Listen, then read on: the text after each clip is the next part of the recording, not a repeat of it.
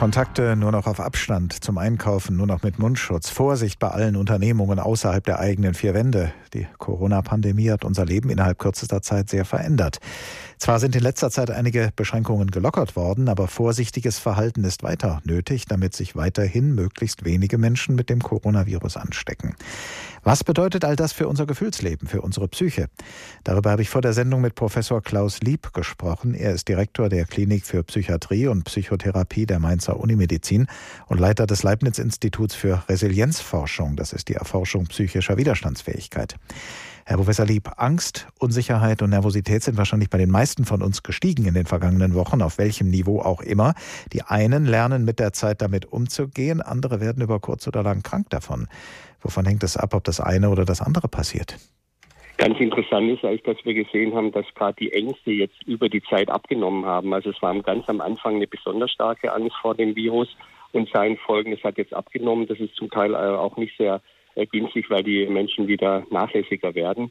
Aber es hängt sicher davon ab, wie man äh, mit der Situation zurechtkommt, ob man psychisch zum Beispiel vorerkrankt ist also Menschen, die schon mal eine Erkrankung haben, die haben ein höheres Risiko, auch in solchen Situationen wieder psychisch zu erkranken. Wir sehen aber auch zum Beispiel, dass gerade jüngere Menschen schlechter mit der Situation zurechtkommen als ältere Menschen, die häufig so zurückgreifen können auf positive Erfahrungen, die sie früher in Krisen gemacht haben. Nun gibt es ja zum einen ganz unmittelbar die Angst vor dem Virus und das Leiden an den Einschränkungen im sozialen Leben, aber viele haben auch Angst vor längerfristigen Folgen, zum Beispiel vor Arbeitslosigkeit, können auch finanzielle Zukunftsängste zu psychischen Folgeerkrankungen führen.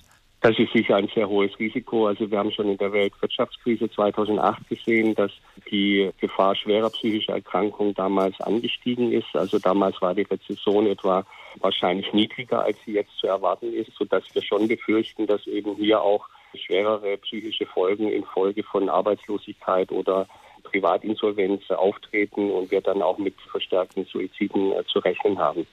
Wie kann man das denn verhindern, wenn sich doch die Lage nicht ohne weiteres verändern wird?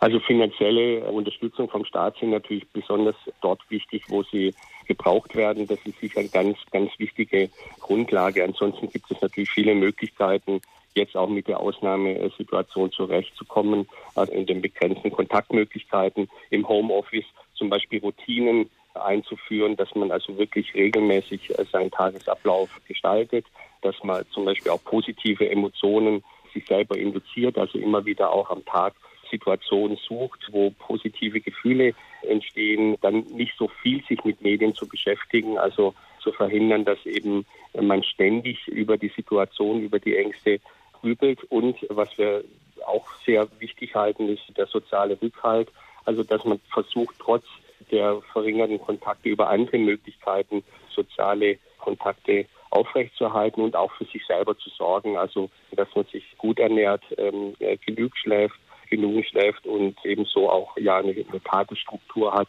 die einen dann auch gesund erhält. Am Anfang der Kontaktbeschränkungen gab es in der Bevölkerung eine große Zustimmung und wohl auch eine große Disziplin. Im Zuge der Lockerungen lässt das offenbar nach. Manche, vielleicht sogar viele, halten sich jetzt auch nicht mehr an die Einschränkungen, die noch gelten. Außerdem häufen sich im Moment die Verschwörungstheorien in Sachen Corona und es gibt Demonstrationen gegen die Beschränkungen. Sind das alles Ventile, um den Druck abzulassen? Ist das aus Ihrer Sicht eine Art von Stressbewältigung? Ich denke sicher, dass jeder versucht, Erklärungen zu finden für die Situation. Und das ist eine besondere Ausnahmesituation. Und da ist der Weg sehr schnell auch dann für das, was schwierig nachzuvollziehen ist, dann auch durch solche Theorien zu erklären. Ich denke aber, dass der weitaus größte Teil der Bevölkerung äh, sehr vernünftig und rational und auch wissenschaftlich basiert damit umgeht und dass das kleinere Gruppen sind, die hier jetzt aufspringen man kann es psychologisch auch ein Stück weit verstehen, aber ich denke, dass das Entscheidende ist, dass wir uns hier an die wissenschaftlichen Erkenntnisse halten und auch ein Stück weit diese Unsicherheit der Situation, keiner weiß genau, wie es weitergeht, ein Stück weit auch akzeptieren und aushalten und jetzt eben auf das Vertrauen, dass wir diese Krise bewältigen können. Was ist denn für die Psyche eigentlich gesünder, sich an Regeln zu halten oder gegen sie aufzubegehren oder sich von ihnen frei zu machen?